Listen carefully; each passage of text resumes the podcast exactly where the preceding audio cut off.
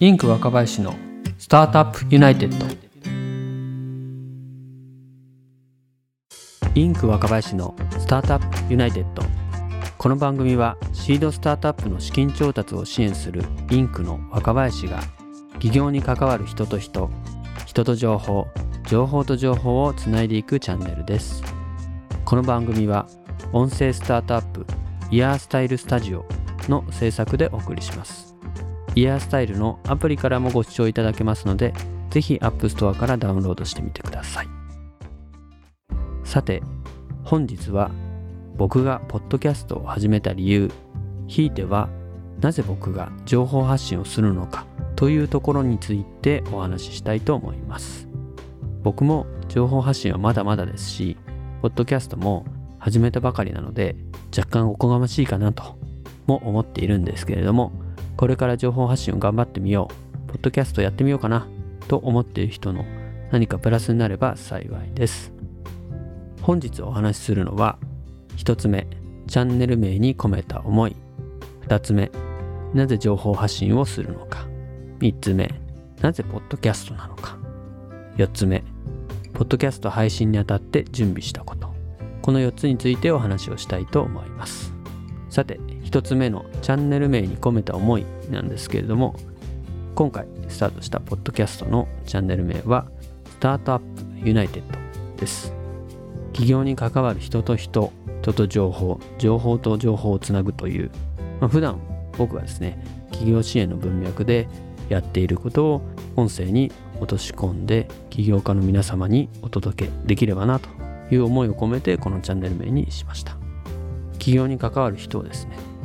ゲストとしてお招きしてお話を伺いながら起業に関わる人や情報をガバッとですねユナイテッドつないでいければなというふうに思っています。ちなみにチャンネル名を考えるにあたっては僕が好きなラジオ DJ ジョン・カビラさん。あの男子男の子を育てているですね子育て世代の方ではあの機関車トーマスのナレーションでおなじみの方なんですけどもそのジョン・カビラさんの JK レディオ東京ユナイテッドというですね、えー、チャンネル名からヒントを得たと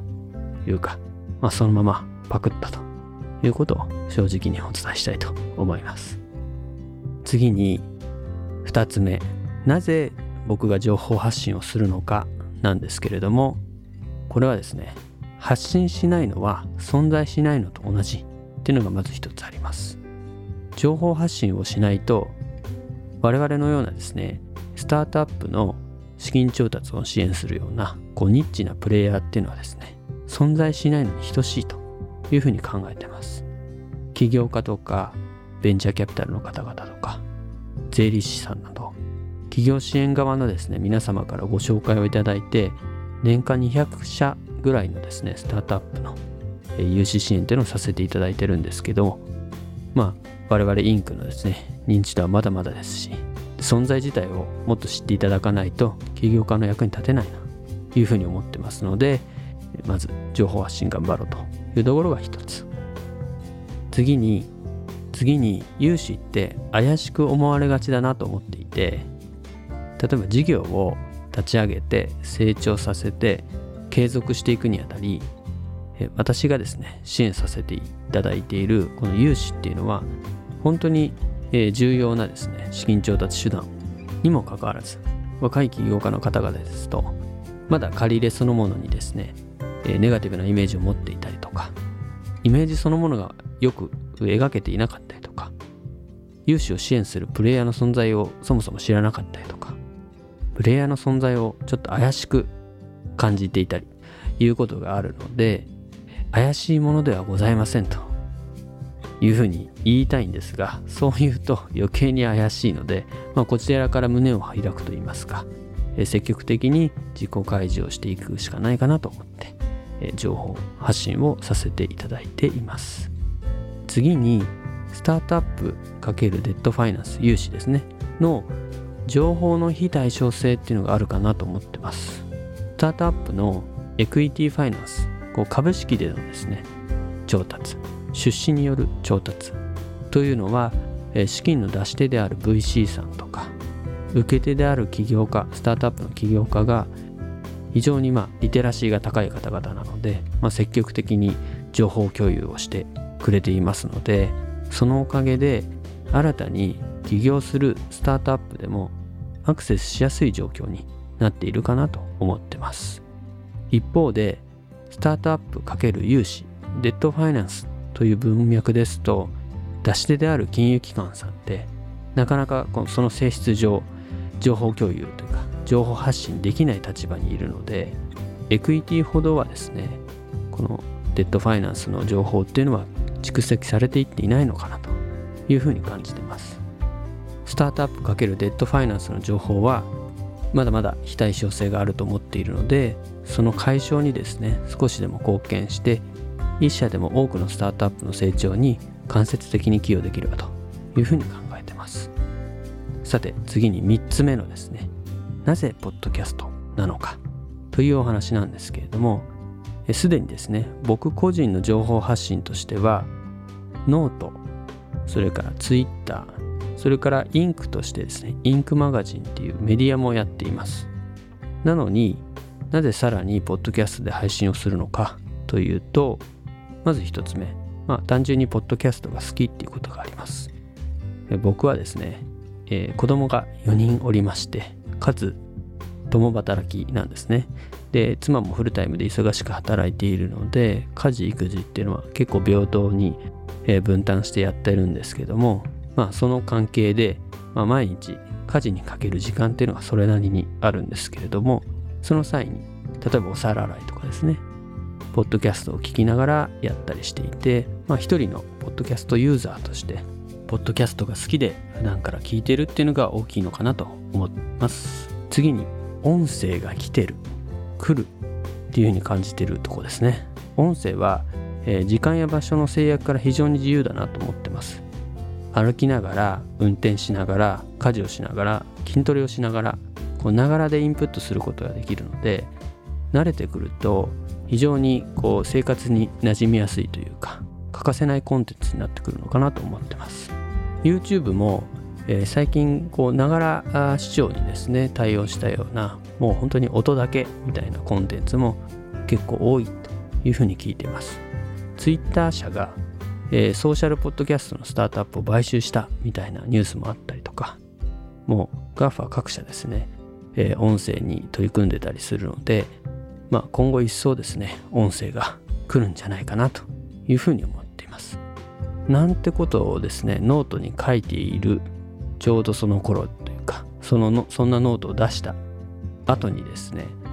クラブハウスっていう黒船がやってきたんですよね、えー、大変な今ブームになっているというのがまあこの2月1日の収録現在なんですけれどもまあ大体1週間ぐらい日本で結構ブーム始まって立つんですけども、まあ、非常に盛り上がってるなというところ。クラブハウスはポッドキャストと違って SNS なのかなと。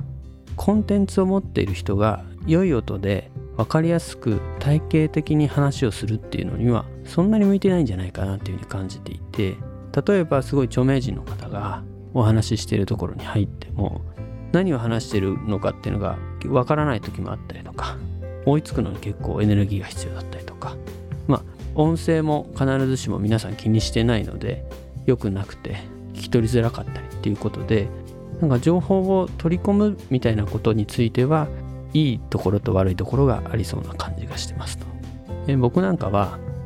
先ほどもお話しした通り一日のうち家事育児に費やす時間が割と多いのでクラブハウスにですね入り浸っていると家にいながら家庭にいながらにしてですね、えー、別世界に没頭してしまっているようなそんな状況になるのでまあ家族の目が若干心配なんですよねというところで僕はちょっとセーブをしています。とはいえクラブハウスってすごい中毒性高いのでなんか今後クラブハウス離婚みたいなことがリアルに起こらないといいななんて思ったりしています。まあいずれにせよ僕は適切な距離を保ちつつ楽しめればいいなと思っています。まあ、その点ですね、ポッドキャストは好きな時に好きなタイミングでながらで聞けるので引き続きクラブハウスとは違ったニーズがあるのかなと思っているので頑張って配信し続けたいなと思っています最後に4つ目ポッドキャスト配信にあたって僕が準備したことについてお話しするんですけどまず1つえこのポッドキャスト配信にあたっては音声スタートアップのイヤーズさんの支援を受けてるっていうことを申し上げなければいけないかなと思ってます。えー、音声アプリのですね、イヤースタイルを展開するイヤーズさんに支援してもらって、えー、収録にあたってのこの企画のディレクションとか、えー、収録とか編集それから演出配信まで一気通貫でですね支援してもらっています。なんで僕はですねマイクに向かって喋るだけとそんな状況になってます。このように、えー、ポッドキャストの配信支援のサービスも提供しているイヤーズなので、えー、ポッドキャストによるですね情報発信に興味がある方はですねエピソード欄にイヤーズの、えー、リンクを貼っておきますのでぜひ問い合わせなどしてみていただければと思います。またですね、えイヤーズ自体が絶賛採用中みたいなんで音声ベンチャーに興味があるエンジニアの方とかぜひコンタクトしてみてください。次に僕がポッドキャスト配信にあたって準備したものなんですけれどもこれもイヤーズさんからいろいろアドバイスいただいて準備しました、えっと、僕はですね、えー、結構形から入ってしまうタイプなのと結構音楽が大好きで20年前ぐらいにですね DTM というか、えー、自宅で、えー、機材買い込んでレコーディングみたいなことを凝ってやってたのでついこの音響機材みたいなものはこう血が騒いでしまうんですけども、まあ、その気持ちをぐっと抑えて最小限のものを準備しました。まず1つ目のマイクなんですけど、えー、ブルーというメーカーのイエティというものを買いました。これはですね、えっ、ー、と、バルト三国のあのラトビアに製造工場があるみたいで、そこで作られたマイクなんですけども、割とこういったポッドキャストとの配信に適しているマイクを買いました。それから、えー、このレコーディング用のヘッドホンこれはソニー製のものを買いました。それから、えー、ポップガードというですねこう口の破裂音とかを防ぐためのものを買いました。あの皆さんアーティストの方のレコーディング風景とかであのこのマイクのね前に置いてあるというか設置してあるこの丸の中にこうタイツみたいのを貼ってあるものなんですけどそれがポップガードですね。を買いました。この3点セットを買いましてで録音をしてるんですけども録音は、えーと、自分の Mac に、えー、プレインストールされている GarageBand っていうアプリを使っています。この GarageBand を使って収録して編集と配信はイヤーズさんにやってもらっていますが多くのポッドキャスターはアンカーというですね、Spotify 傘下のアプリを使って収録、編集、配信をしている方が多いようです。というわけで本日は僕がポッドキャストを始めた理由、ひいてはなぜ僕が情報発信をするのかについてお話をさせていただきました。大きく分けて4つ。1つ目、チャンネル名に込めた思い。2つ目、なぜ情報発信をするのか。3つ目、なぜポッドキャストなのか。4つ目、ポッドキャスト配信にあたって準備したことをお話しさせていただきました。これを聞いていただいて、なんだ、大したことないな。僕もやってみるか。と思っていただいて、皆様が情報発信をする後押しになったら嬉しいなと思っています。最後までお聴きいただきましてありがとうございました。シードスタートアップの資金調達を支援するインクの若林がお届けしています。スタートアップユナイテッド。この番組はイヤースタイルスタジオの制作でお送りしました。イヤースタイルのアプリでもご視聴いただけますのでぜひ App Store からダウンロードしてみてください。それでは本日はこの辺で。ではまた。